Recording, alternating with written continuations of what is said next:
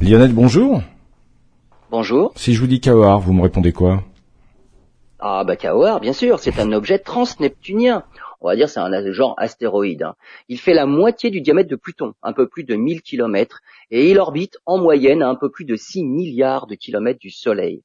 Quatre campagnes d'observation hein, qui ont été menées par des télescopes au sol et même des télescopes spatiaux ont permis de découvrir des anneaux autour de Kaoar.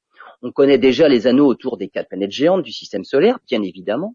On en connaît même autour de l'astéroïde Chariklo et aussi autour de la planète naine Omea. Mais les anneaux de Kaoar sortent de l'ordinaire. Ils se trouvent à plus de 4000 km de l'astéroïde, ce qui correspond à à peu près 7 fois son rayon. Une des explications pour l'existence de particules de roche hein, et de glace en orbite autour euh, des astres pour former des anneaux, c'est leur orbite à l'intérieur d'une certaine limite qu'on appelle la limite de Roche, qui vient de Édouard Roche.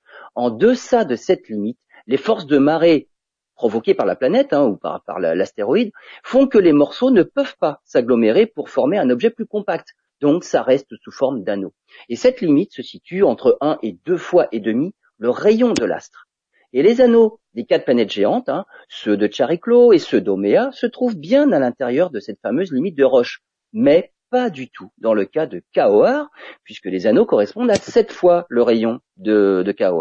Et les chercheurs testent maintenant des simulations pour expliquer cet anneau, l'endroit où existe cet anneau. Et peut-être, une des hypothèses, c'est qu'un satellite encore inconnu pourrait expliquer sa nature.